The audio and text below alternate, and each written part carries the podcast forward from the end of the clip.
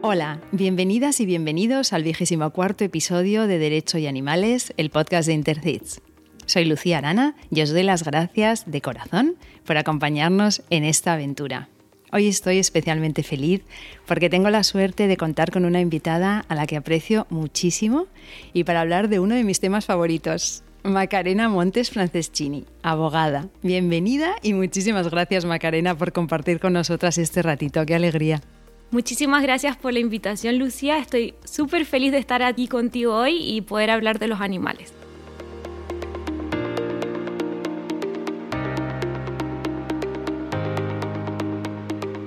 Macarena, voy a contar un poco de ti. Tu formación es internacional, ya que eres licenciada en Ciencias Jurídicas y Sociales por la Universidad de Chile. Máster en Derecho Animal y Sociedad y máster en Integración Europea, ambos por la Universidad Autónoma de Barcelona. Eres miembro del Center for Animal Ethics de la Pompeu Fabra de Barcelona, universidad en la que además actualmente estás realizando tu doctorado. Y el tema de tu tesis es precisamente el reconocimiento de la personalidad jurídica de los animales no humanos. Eres además autora del libro Derecho Animal en Chile, en el que analizas el régimen jurídico de los animales en tu país y con el que has dicho que pretendes impulsar el derecho animal en Latinoamérica. Formas también parte del comité editorial de la revista chilena de Derecho Animal. Eres tesorera del proyecto Gran Simio en España y miembro de Intercits. Además, has sido también ponente en congresos y eventos internacionales relacionados, entre otras cosas, con la protección animal, algunos de los cuales he tenido la suerte de poder asistir. Macarena, vamos a hablar de la pandemia, no hay más remedio, ahora que estamos de pleno en la segunda ola. ¿Cómo la estás viviendo y cuál es tu valoración personal de esta situación? Yo he estado bien, por suerte. Eh, ha sido difícil en ciertos momentos porque mi familia está toda en Chile y especialmente cuando estuvieron las cosas mal allá, estuve muy preocupada por mi hermana que es médico, eh, pero por suerte ellos han estado bien. Y en cuanto a mi rutina de trabajo y mi rutina diaria, no ha cambiado mucho porque yo acostumbro a trabajar en mi tesis doctoral desde casa y me ha gustado poder estar todo el día con mis perras en casa. Y mm, en cuanto a mi valoración, creo que la pandemia nos ha demostrado algo que no queríamos ver, que es que los humanos somos vulnerables a las pandemias por el modo en que nos relacionamos con los animales y el trato que les damos al asignarlos, explotarlos y consumirlos. Y nos está dando la oportunidad de cambiar nuestras formas de vida y creo que esto hay que aprovecharlo. Desde luego, y escucharlo. Macarena, cuéntanos un poco de tu trayectoria. ¿Cómo nos tenemos que imaginar a la pequeña Macarena? ¿Ya soñabas con dedicarte al mundo del derecho? No, la verdad que la pequeña Macarena quería ser veterinaria, pero cuando eh, tuve que comenzar a tomar las asignaturas de biología, física em, y química para prepararme para esa selectividad, me di cuenta que no me gustaban y que me gustaban más las humanidades. Entonces pensé en estudiar historia pero mi mamá me sugirió que quizás era mejor estudiar derecho porque tendría un campo laboral más amplio. Y entonces ahí lo pensé y dije, voy a estudiar derecho porque quiero ser abogada de Greenpeace para salvar a las ballenas. Y ese fue mi razonamiento a los 17 años y por eso escogí estudiar derecho. Lo que no sabía, y era muy inocente en ese momento, es que los cinco años de derecho no tuve absolutamente ninguna asignatura en que siquiera mencionaran a los animales y esperé, me acuerdo, con ansias el cuarto año para estudiar eh, derecho ambiental pensando que aquí íbamos a hablar sobre la protección de los animales y en realidad al final era una asignatura donde se habla de la explotación de los recursos naturales, así que la Macarena joven de ese entonces no vio absolutamente ningún animal ni ninguna ballena mencionada en esos cinco años de carrera. bueno, pero después te has desquitado, ¿eh? Después has aprovechado el tiempo. Oye, Macarena, ¿y cuál es tu... ¿Hay una vocación frustrada? Es decir, si, si pudieras elegir cualquier otra profesión, ¿cuál elegirías? La verdad es que volvería a estudiar Derecho porque gracias a eso estoy viviendo en Barcelona cinco años, estoy dedicando mi tiempo en una tesis doctoral que está relacionada con el tema animal. Soy miembro de fundaciones que, que buscan proteger los derechos de los animales. He conocido a gente como tú y tantos otros aquí en, en España y en, y en, Europa que se dedican a este tema. Entonces, en realidad, no cambiarían absolutamente nada. Solo quizás... Si cambiara algo sería las asignaturas que escogí durante la carrera de Derecho porque eh, habría escogido más asignaturas de filosofía que son que me servirían más hoy. por lo que estoy haciendo en la tesis doctoral. Claro, claro. Oye, y el tema animal, que está claro que viene de lejos, ya lo acabas de decir, que ya soñabas con proteger a las ballenas. Cuéntanos qué papel jugaron los animales en tu infancia y en tu juventud. Desde que tengo memoria, mi familia tuvo perros, porque mi mamá es una amante de los animales. Entonces, gracias a su crianza y educación es que yo tengo empatía y respeto hacia los animales. Y yo me crié entre perros. O sea, mi mamá cuenta que, por ejemplo, yo de bebé gateaba hacia los perros que teníamos, que siempre eran perros grandes, y me dormía entre sus patas. Y que mm, ella se, se, acuerda que teníamos en un momento un gran danés y que cuando la perra se ponía de pie yo me cogía de su collar y me, me empecé a poner de pie y así fue como di mis primeros pasos. Eh, de niña recuerdo que compartía mis helados con los perros, jugaba, los disfrazaba. Tenía una perra que se llamaba Pola, que me acompañó desde los 9 años hasta los 22 años y eh, con ella alojábamos en mi casita de muñeca durante las noches de verano. O sea, los perros para mí eran eran mis mejores amigos, eran miembros de mi familia.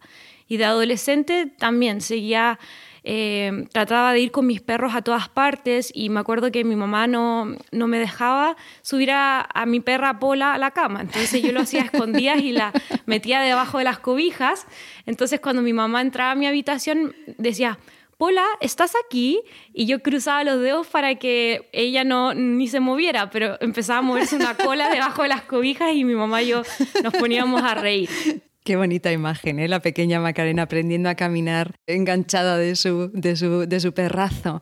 Oye, y actualmente, bueno, ya sé yo también que tienes una preciosa familia perruna. Háblanos un poco de ella. Yo vivo con Uva y Mora, que son dos perritas que adopté en 2009 y 2011 respectivamente en Santiago de Chile.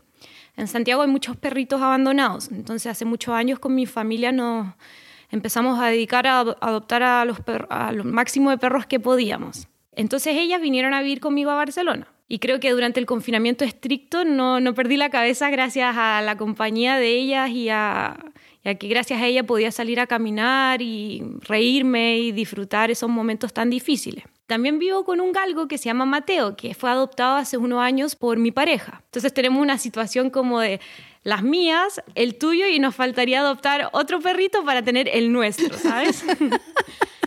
Para la familia completa, me encanta. Es verdad que durante la pandemia nuestros, perretes y nuestros animales nos han ayudado un montón, ¿verdad? Yo siempre digo eso de que les salvamos a ellos y ellos nos salvan tanto a nosotras. Es una pasada. Oye, Macarena, vamos a hablar del tema de hoy, que a mí ya sabes que me encanta. Personas jurídicas no humanas. A mí este tema me trae a la mente nombres tan bonitos como el de la orangutana Sandra, la chimpancé Cecilia o el oso Chucho. Entonces vamos a empezar, si te parece, por definir de forma sencilla los conceptos que vamos a utilizar en este episodio. ¿no?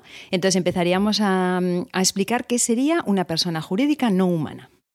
Un manual típico de derecho define a la persona como un sujeto de derechos y obligaciones y se, se, dividen entre personas naturales y personas jurídicas.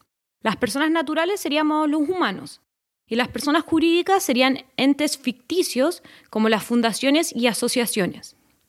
El derecho considera como personas a diferentes seres, algunos de los cuales no pueden contraer obligaciones, como los niños, por ejemplo, pero aún así son considerados como personas por el derecho.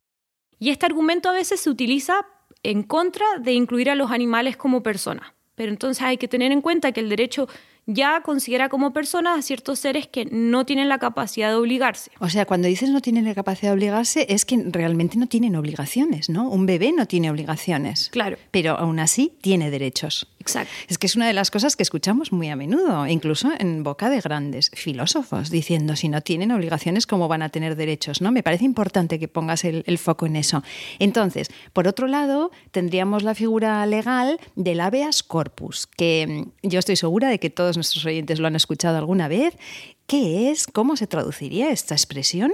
¿Y cuándo se suele utilizar? El habeas corpus es un mecanismo jurídico que obliga a que una persona detenida sea presentada en un corto plazo ante un juez que podría ordenar la libertad inmediata del detenido si encuentra que ha sido eh, detenido de manera ilegítima. Y este concepto habeas corpus proviene del latín y significa que tengas tu cuerpo para exponer, indicando que se debe traer el detenido ante un juez. O sea que el juez podría eh, determinar que esa persona está ilegalmente detenida y por esta figura jurídica proceder a su liberación. ¿Es así? Exacto. Vale, vale. Entonces, en la evolución del derecho animal ha habido intentos de reconocer a algunos animales como personas no humanas, ¿no? Entonces, son intentos que han tenido más o menos éxito y bueno, pero no dejan de ser hitos históricos, ¿no? Entonces, cuéntanos alguno de estos casos y a poder ser alguno que tenga final feliz. Bueno, en mi investigación he encontrado varios casos. Te voy a contar algunos porque no podría contártelos todos porque son bastantes. El primer caso que es bien interesante es un caso en, que ocurrió en Brasil en 1972 en que una ONG de protección animal presentó una habeas corpus en representación de todos los pájaros que se encontraban enjaulados en el país solicitando su derecho a volar y el tribunal lo rechazó señalando que el habeas corpus solo podía ser interpuesto en, en, representación de humanos detenidos. Pero lo interesante es que algunos juristas brasileños han señalado que este juicio en realidad era una metáfora en contra de la dictadura que existía en Brasil en esos momentos. Entonces que los pájaros enjaulados en realidad era una metáfora para representar a las personas que estaban en este régimen autoritario. Entonces esto nos muestra que la figura del habeas corpus ha sido muy importante en épocas de dictadura. Por ejemplo, en la dictadura de Augusto Pinochet en mi país, en Chile, se presentaron en un principio muchos eh, habeas corpus por las personas que habían sido detenidas ilegítimamente por los militares. Y este caso representa en, el fondo esa idea. Es maravillosa la metáfora de las aves mmm, encarceladas para liberar ¿no? a todas las personas que, estén, que están presas. Me parece un, alucinante, no conocía esta, esta historia. Luego tenemos un caso en Brasil también, en el 2005, que, se, que trataba de la chimpancé suiza que estaba en el zoológico Getulio Vargas en Salvador. Y Herón Santana y Luciano Santana, fiscales del medio ambiente, presentaron un habeas corpus en favor de Suiza. Y lo importante de este caso fue que el juez Edmundo Lucio da Cruz lo admitió a tramitación y le dio un plazo de 72 horas al organismo gubernamental para que expusiera sus argumentos en contra del habeas corpus. Y en ese momento la agencia administrativa solicitó una ampliación de 72 horas del plazo y el juez se la otorgó. Y resulta que el día en que el juez iba a resolver el habeas corpus, el órgano administrativo informó que Suiza había muerto el día anterior en el zoológico. Entonces, el juez se vio obligado a rechazar el habeas corpus y en su sentencia pone que le sorprendió mucho la noticia porque él una semana antes había ido al zoológico y había visto que Suiza se veía bien, que no se veía enferma. Entonces este caso fue muy importante porque de cierta manera abrió la puerta para discutir estos temas en Latinoamérica, aunque terminó muy trágicamente con la muerte de Suiza y que nos demuestra que estos casos son verdaderamente urgentes y que está el peligro de que cuando hay una posibilidad de que el animal gane, podría correr eh, su vida a peligro porque quizás los zoológicos o los laboratorios donde este animal está detenido no quieren que el animal en el fondo sea reconocido como una persona. No quieren ese precedente. Exacto. No sabemos qué ocurrió con Suiza, no tenemos ni idea. Se dice, el proyecto Gran Simio ha informado que fue envenenada, pero en realidad no hubo una investigación seria ni una autopsia y aquí se ve también lo poco serio que, reaccionamos cuando ante la muerte de un gran simio. En realidad esto se debería haber investigado en profundidad y con mucha seriedad porque es muy grave lo que sucedió. Luego tenemos en Brasil también otro caso de un chimpancé llamado Jimmy. Y Jimmy fue un, es un chimpancé, perdón, que trabajó en, lo hicieron trabajar en diversos circos, donde lo hacían andar en bicicleta, balancearse en un alambre, y hasta que fue donado al zoológico en Niterói, Río de Janeiro. Y entonces el proyecto Gran Simio presentó una habeas corpus y paralelamente inició un proceso administrativo alegando que se debería cerrar el zoológico porque incumplía con toda la normativa de zoológicos. Este caso nos demuestra que hacer las dos vías es muy importante, porque en este caso la habeas corpus fue rechazado, pero el proceso administrativo paralelo fue exitoso. Entonces, gracias a eso se cerró ese zoológico y todos los animales fueron transferidos a distintos santuarios. Y, entonces Jimmy se encuentra actualmente viviendo en, en el santuario de grandes simios en Brasil. O sea que un, poco de final feliz sí tenemos aquí, ¿no? Por otras vías, pero Jimmy consiguió una vida un poco más digna. Qué bien. Sí. Luego tenemos quizá el caso más famoso a nivel internacional que se dio en Argentina, que es sobre Sandra Laurangután. Y este caso fue muy interesante porque eh, hubo dos recursos paralelos. Primero, AFADA, que es la asociación de abogados que presentó la habeas corpus por Sandra, llegó hasta la última instancia, que era la Corte de Casación Federal. Y esta corte señaló que Sandra era un sujeto de derechos. AFADA presentó un recurso de amparo en representación de Sandra. Y este recurso en Argentina busca proteger los demás derechos fundamentales que no protege el habeas corpus. Y este caso fue eh, donde la jueza Liberatori, que se hizo famosa, reconoció a Sandra como una persona humana, que es un sujeto de derechos, y, concedió el amparo. Pero esto fue apelado. Y entonces la Corte de Segunda Instancia confirmó la sentencia, pero revocó la parte donde la jueza Liberatori señalaba que Sandra era una persona humana sujeto de derecho, porque dijeron que eso aún no estaba eh, acordado por la doctrina, que había discusión al respecto. Pero lo interesante de este caso es que ese detalle que yo te acabo de decir de, esa parte que fue revocada por el tribunal no fue lo que se hizo famoso. La gente eso eso no, no fue importante. Lo que se hizo famoso fue que Sandra fue reconocido como una persona.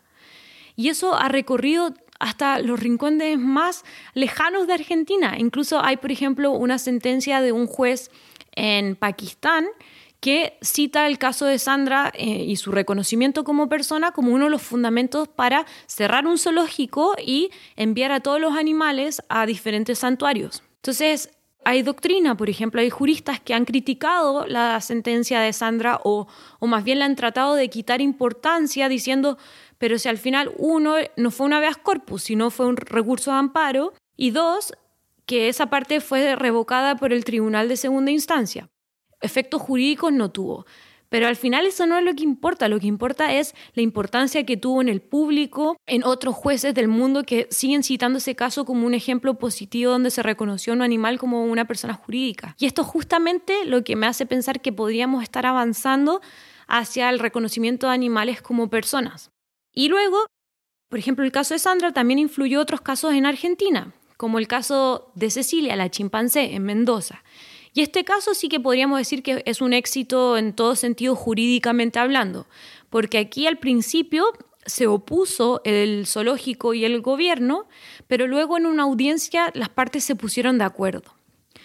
Entonces, eh, la jueza, que se, se, llama María Alejandra Mauricio, concedió la habeas corpus el 3 de noviembre de 2016 y en abril del 2017 Sandra ya estaba viviendo en el santuario de grandes simios en Brasil, Cecilia. Perdón, sí, Cecilia.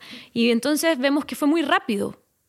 En cambio, por ejemplo, Sandra se tardó bastante tiempo y Sandra está viviendo en un santuario en, Florida que se llama Center for Great Apes desde eh, fines del 2019. Se tardó mucho más ese caso, pero el de Cecilia, como hubo acuerdos, las partes al final llegaron a un acuerdo y concluyeron que lo mejor para Cecilia era vivir en un santuario, es que rápidamente ya en unos cuantos meses ya cambió su vida y está en un santuario en Brasil. Claro, es que estamos hablando de situaciones en las que cada día cuenta, ¿no? Estamos hablando a veces de animales que son de avanzada edad o animales, bueno, es que cada día, cada día en cautividad es un día, es un día de más. Entonces está claro que la rapidez en ese sentido se puede considerar como un éxito. Y entonces, aparte de estos casos, había otros, como el caso del oso de anteojos Chucho, que nos parece a ti y a mí tan guapo, en Colombia. La petición no prosperó. Cuéntanos qué pasó y por qué ocurrió. Y bueno, cuéntanos esto de Chucho, que es muy interesante. Bueno, el caso de Chucho es uno de mis preferidos porque demuestra la evolución que han tenido los jueces ante un caso de habeas corpus por un animal. Al principio, muchos jueces alrededor del mundo han incluso dicho que estos casos son ridículos o frívolos. Pero en el caso de Chucho, aunque finalmente no prosperó, los jueces fueron muy serios y mostraron mucho interés por conocer este caso. Entonces te voy a explicar un poquito el contexto procesal jurídico para entender cómo llegó este caso desde un tribunal de primera instancia hasta la Corte Constitucional. Entonces, en el caso de Chucho, un abogado presentó una habeas corpus ante el Tribunal Superior de Manizales, que es la región donde vivía Chucho en una reserva natural. Chucho siempre vivió toda su vida en un régimen de semi-cautividad. ¿Y por qué presentó esta habeas corpus? porque resulta que Chucho vivió varios años con su hermana Clarita, pero Clarita murió de cáncer y a partir de eso él entró en una profunda depresión, comenzó a perder pelo, subió de peso, se volvió sedentario, pasivo, no, tenía ganas de hacer nada. Entonces la, autoridad administrativa de, de la región decidió cambiarlo de lugar. El Tribunal Superior de Manizales negó esto señalando que el habeas corpus solo podía ser interpuesto en favor de humanos detenidos. Entonces el abogado de Chucho apeló y esto subió al Tribunal de Segunda Instancia, que era la Sala Civil de la Corte Suprema de Justicia. Y en Colombia hay tres tribunales superiores de justicia que tienen, por así decir, la misma jerarquía y que ven diferentes cuestiones. Uno es la Corte Suprema, el número dos es la Corte Constitucional y el tres es el Consejo de Estado. Tienen la misma jerarquía y son, por decir, los tribunales top del país. Entonces, el juez de la Sala Civil de la Corte Suprema de Justicia concedió la habeas corpus. Y su argumentación fue que como Chucho es una especie, pertenece a una especie protegida en Colombia, que es vulnerable actualmente, no era tan loco afirmar que es un sujeto de derechos, porque en realidad está muy protegido por la normativa eh, colombiana. Entonces lo argumentó un poco como eh, vinculándolo con el tema medioambiental porque en Colombia valoran mucho a los osos andinos por su labor de dispersor de semillas y dicen que donde hay osos andinos hay vegetación y hay agua. Entonces están muy protegidos y bueno, es el, único oso nativo a Sudamérica que actualmente existe. Pero el zoológico de Barranquilla presentó una acción de tutela en contra de la sentencia que concedía la habeas corpus. Y la tutela en Colombia es una acción que busca proteger otros derechos fundamentales que no son los protegidos para la habeas corpus. La sala laboral de la Corte Suprema le dio la razón al zoológico. Entonces el abogado de Chucho apeló esto. Y la segunda instancia de la acción de tutela fue la sala criminal de la Corte Suprema. Y ellos también confirmaron la sentencia, o sea, estuvieron de acuerdo con el zoológico. Aquí fue lo interesante de este caso. La Corte Constitucional colombiana tiene la facultad de seleccionar las tutelas que, ellos quieran para revisión. Y entonces los jueces de la Corte Constitucional escogieron la tutela de Chucho y argumentaron que era un caso Nobel y que les permitía expandir su jurisprudencia sobre derechos de los animales. Y esto ya es impresionante, porque que los jueces máximos de un, de un país de la máxima jerarquía en esa estructura jurídica seleccionan un caso de, derecho de los animales porque les interesa, ya demuestra una evolución gigante de, de, otros jueces que dicen que estos casos son frívolos. Entonces, la Corte Constitucional seleccionó el caso y nombró a la magistrado Diana Fajardo como la encargada de este caso. Ella apenas recibió el caso, de inmediato empezó a solicitar informes de expertos sobre el caso de Chucho preguntándoles qué derechos tiene Chucho, si es que se le puede conceder una habeas corpus, si puede ser una persona, entre otras cuestiones. Luego fijó una audiencia pública sin estar obligado a hacer eso, no es obligación fijar una audiencia, y admitió que diferentes expertos de Colombia, así como de otros lugares del mundo, presentaran sus argumentos sobre Chucho y invitó a expertos en derecho de los animales y ética de los animales a participar. Por ejemplo, participó la, mi directora de tesis, que es mi amiga querida Paula Casal, que es filósofa española y es la presidenta del proyecto Gran Simio España. Y justamente Paula estaba en Colombia, entonces tuvo la, oportunidad de presentar sus argumentos filosóficos a favor de Chucho ante la Corte. Y los expertos que no pudieron viajar eh, fue muy impresionante porque los jueces tuvieron la flexibilidad de aceptar que enviaran videos y los mostraron durante la audiencia. Sí, estuvimos todos viéndolo aquí muy emocionados. Fue una cosa muy emocionante, Macarena. Sí, y la audiencia duró más de cinco horas. Y los jueces estuvieron ahí tomando apuntes muy concentrados, escucharon a biólogos, escucharon a abogados, filósofos, escucharon al zoológico, entre otras, entre otras muchas personas. Y luego finalmente la Corte Constitucional decidió a confirmar la tutela, o sea, le dio el favor al la razón al zoológico y argumentaron que Chucho en Colombia es un ser sintiente, que no es una persona, que él está en la categoría de seres sintientes porque eso fue modificado en el Código Civil, antes eran considerados bienes muebles y se modificó y son considerados seres sintientes que igual están sometidos al régimen de propiedad, pero que no eran personas jurídicas. Pero de los nueve jueces, dos jueces, incluida la magistrada Diana Fajardo, votaron por considerarlo como una persona y reconocerle el derecho a la libertad. Y Diana Fajardo había redactado una sentencia que reconocía eh, estos aspectos de Chucho.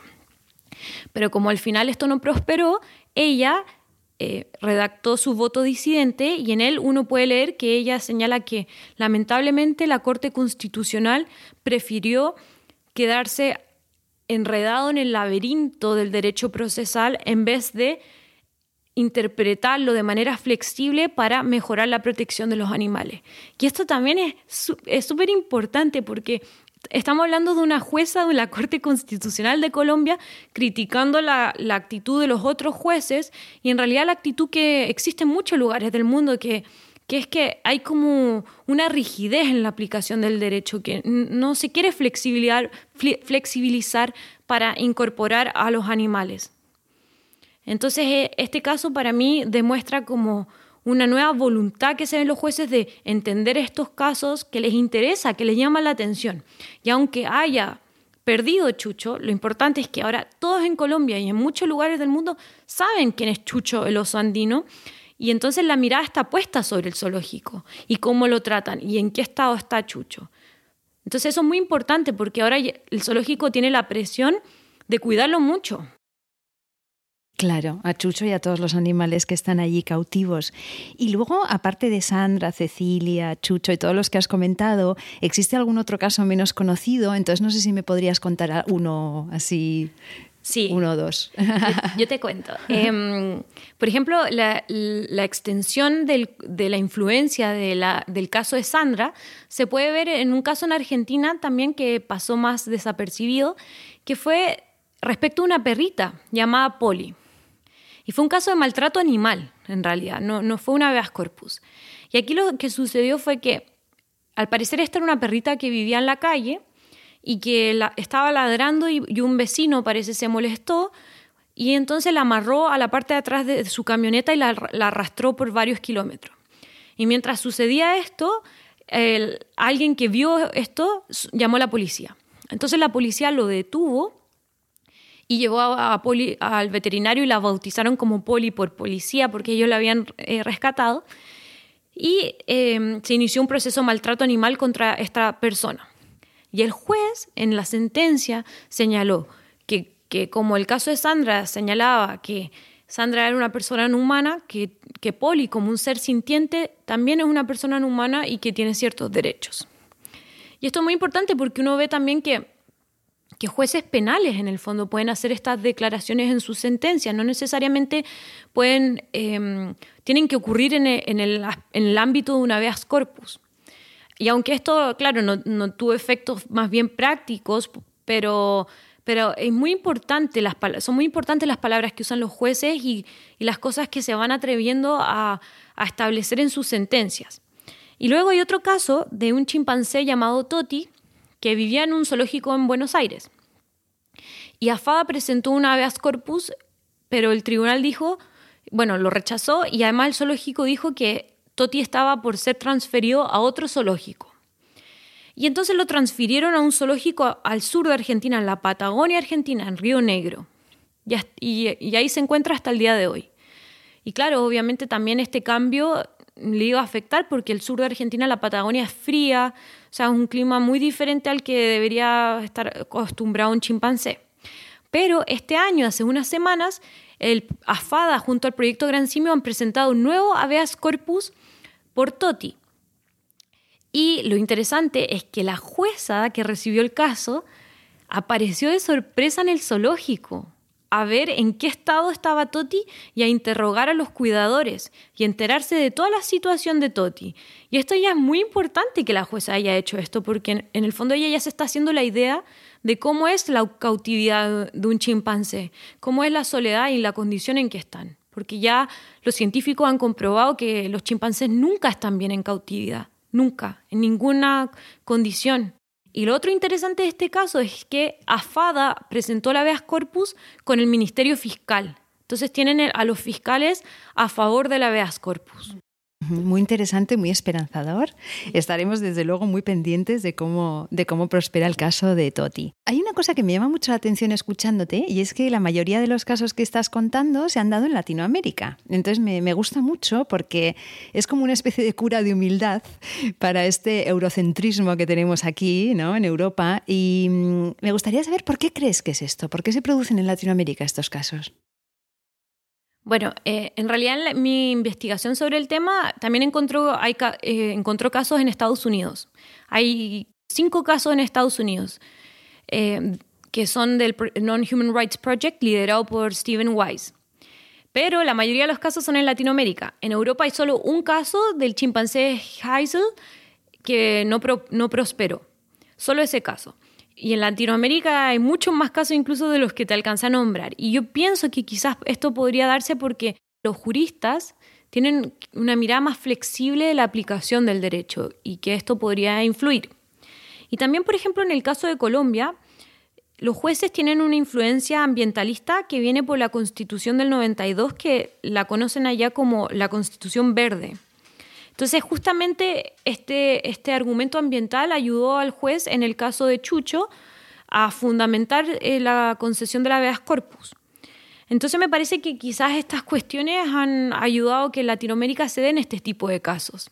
Pero en realidad eso sería un estudio muy interesante de, de, analizar la sociedad y la cultura jurídica que hay en esos países y que, permita, que permite que estos casos prosperen, o aunque aunque muchos han sido rechazados, pero que los jueces al menos los discutan y que hay al menos algunos avances allá que no existen en otras regiones del mundo es muy, muy interesante. A mí me parece un tema muy interesante también de mentalidad, quizá más, pues, más cerca de la naturaleza o más respetuosa con la naturaleza.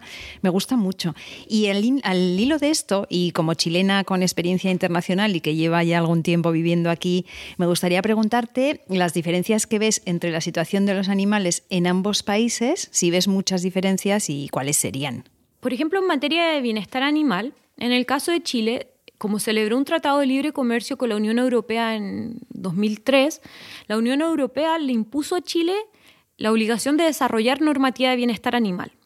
Entonces, gracias a esto, Chile incorporó los estándares internacionales de la Organización Mundial de Sanidad Animal. Entonces, Chile tiene normativa en este sentido similar a la que existe en la Unión Europea.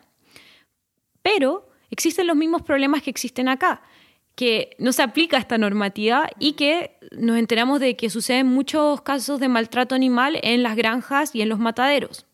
Y allá sucede lo mismo que aquí y que en todas partes del mundo, porque en realidad la normativa es muy difícil de cumplir, son millones de animales que están enjaulados. Luego hay algo muy interesante en Chile que tiene relación con España, que es respecto a las corridas de toro. Y las corridas de toro fueron prohibidas en Chile en 1823 Pero resulta que en 1899 llegó a Chile un torero llamado Aranzáez. Y él con sus seguidores comenzaron a convencer a la gente que lo que estaba prohibido en Chile eran las verdaderas corridas de toro, pero no los simulacros de corridas de toro. Lo que estaba prohibido eran picar a los animales, usar banderillas y matarlos. Pero todo lo demás que tiene que ver con una corrida de toros no. Entonces, esta es una razón, creo yo, porque después en 1963, en un decreto con fuerza de ley de protección animal, se estableció que se, abolía perpetuamente las corridas de toros. Entonces, creo que esto fue como una manera de zanjar esta discusión iniciada por este torero. Absurda. Claro. Eh, entonces, actualmente en Chile no, no hay como una cultura de corridas de toro, como en otros países latinoamericanos que sí que lo heredaron de España. Pero lo que existe en Chile y que está en estos momentos siendo mm, una lucha de, las organizaciones animalistas son los rodeos. Porque en los rodeos hay, existe un maltrato de las vacas y de los caballos que obligan a participar en estos eventos. Entonces quizás ahí tenemos otra similitud. Y luego otra diferencia que podría ser es que en Chile hay un problema muy, muy grave con el abandono de animales. Eh, en todas partes, pueblos y grandes ciudades. Y aquí se ve que está un poco más controlado que allá, especialmente en las ciudades que hay más eh, eh, protectoras, donde van recogiendo a los perros y dándolos en adopción, aunque también aquí en España hay mucho abandono, especialmente en el área rural. pero en Chile y en Latinoamérica en general es un problema mucho más grave de lo que existe aquí. Incluso, por ejemplo, algo que a mí me sorprendió mucho es que yo puedo entrar a la farmacia que está detrás de mi, de mi piso con mis perros. Y, las chicas de la farmacia saludan a mis perros y no les parece nada extraño que hay un perro en una farmacia.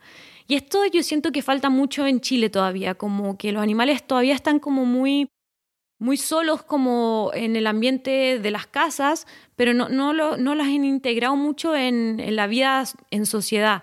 Aquí uno puede andar en el transporte público con los animales y no, es raro que la gente se mueva por la ciudad con los animales.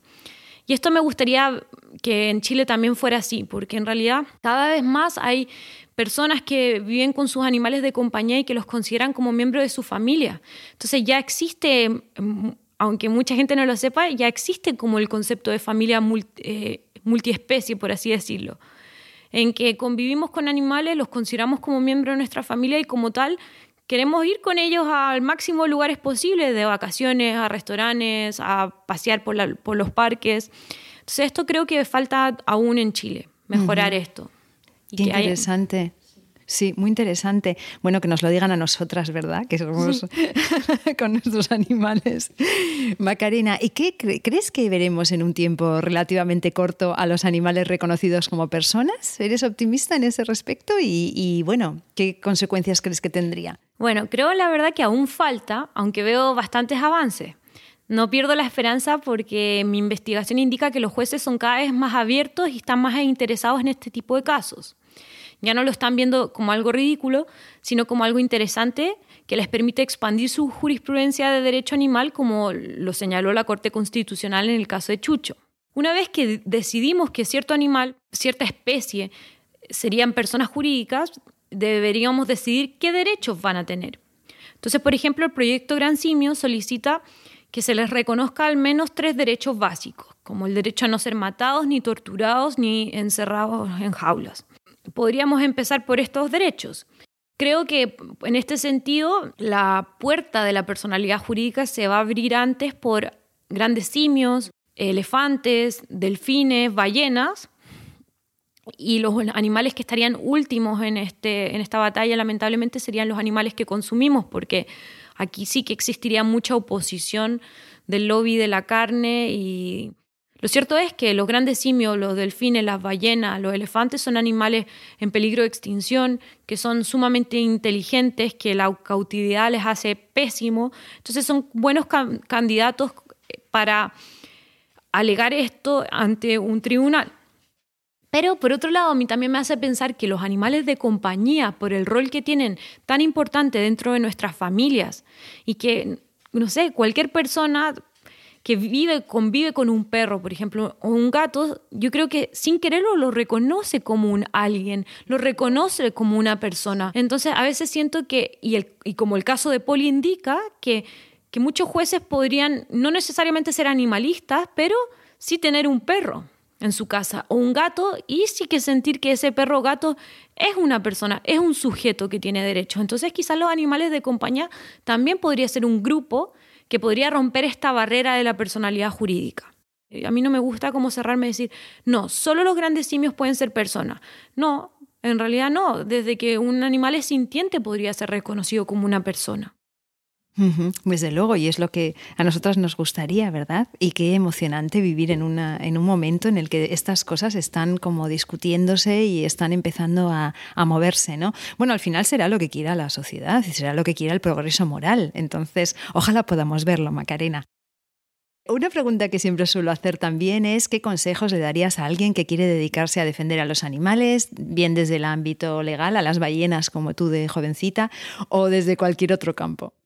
Bueno, en el ámbito legal yo le recomendaría a los estudiantes de derecho que estudien mucho, que aunque em, como en mi caso no aparezcan los animales durante esos cinco años de carrera, que no importa, porque todo lo que aprendan va a ser útil en el futuro para trabajar por la defensa de los derechos de los animales, todo sirve. Entonces es muy importante aprender lo máximo que puedan. Y creo que esto es aplicable en todas las carreras, porque al final los animales necesitan profesionales que, estudian, que, están bien preparados, que conocen otros argumentos, que conocen cómo funciona el sistema jurídico los tribunales. Entonces eso yo diría que no se desanimen porque no hay asignaturas de derecho animal, aunque ojalá obviamente hubiera en todas las universidades un curso sobre este tema, pero que aún así todo sirve al final. Y yo creo que cualquier abogado de derecho animal te puede decir esto, que todo sirve. Y para ir cerrando, Macarena, la pregunta final, la que os hago a todas las personas invitadas, ¿por qué, según Macarena Montes, debemos proteger y defender a los animales? Bueno, yo considero que hay que defender a los animales porque son individuos sintientes que tienen sus propios intereses y que por esta razón debemos preocuparnos por estos intereses porque históricamente solo nos hemos preocupado de nuestros intereses humanos y por esa actitud vemos cómo está el mundo actualmente ambientalmente y cómo hay tanto sufrimiento animal rodeándonos en todo ámbito. Y creo que por esta razón ya toca cambiar el paradigma y conciliar nuestros intereses con los intereses de los animales y cuidarlos y protegerlos y reconocer que ellos son un sujeto, son alguien. Los animales no son una cosa, no son recursos para explotar. Un animal es un sujeto que tiene su vida, que tiene sus preferencias. Son seres que tienen una experiencia subjetiva de su entorno, de sus vidas. Y creo que esto ya es, hora de que hay que reconocerlo y vivir conforme a esto y por eso tenemos que protegerlo y defender sus derechos. Cambiar el paradigma, me ha encantado. Ahí lo dejo, ¿eh? cambiar el paradigma, ahí estamos. Macarena, esto sería todo por mi parte, con mucha pena, porque ya sabes que además me encanta pasar rato contigo, pero no sé si tú quieres añadir algo más. quisiera agradecerte por la invitación y felicitarte por el podcast, porque sé cuánto has trabajado y todo el esfuerzo y pasión que has invertido en esto y se ha notado porque ha sido un éxito y me siento muy honrada de haber sido invitada y conversar contigo. Y asimismo quisiera agradecerte por todos los años de trabajo que has dedicado como periodista a la protección animal, porque gracias a profesionales como tú, casos como el de Sandra y de Chucho se hacen famosos alrededor del mundo, hacen que el público comience a asociar conceptos jurídicos muy técnicos que los abogados no sabemos comunicar en palabras sencillas y que de esta manera el público comienza a asociar, ah, mira, personas jurídicas, mira, un animal podría ser una persona jurídica, los abogados y los jueces están diciendo esto. Y eso gracias a comunicadores como tú, de verdad te lo agradezco de corazón y me siento muy orgullosa y feliz de haberte conocido y me inspiras mucho.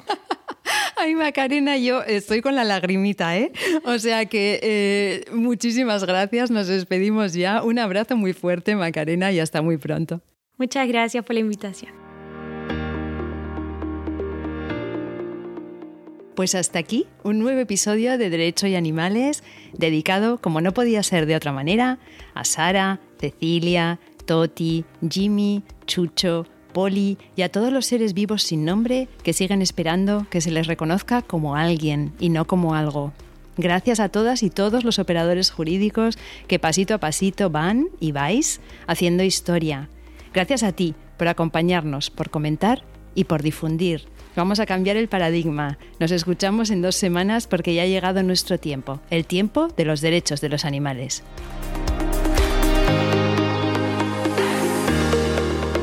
Nación Podcast te agradece haber elegido este podcast.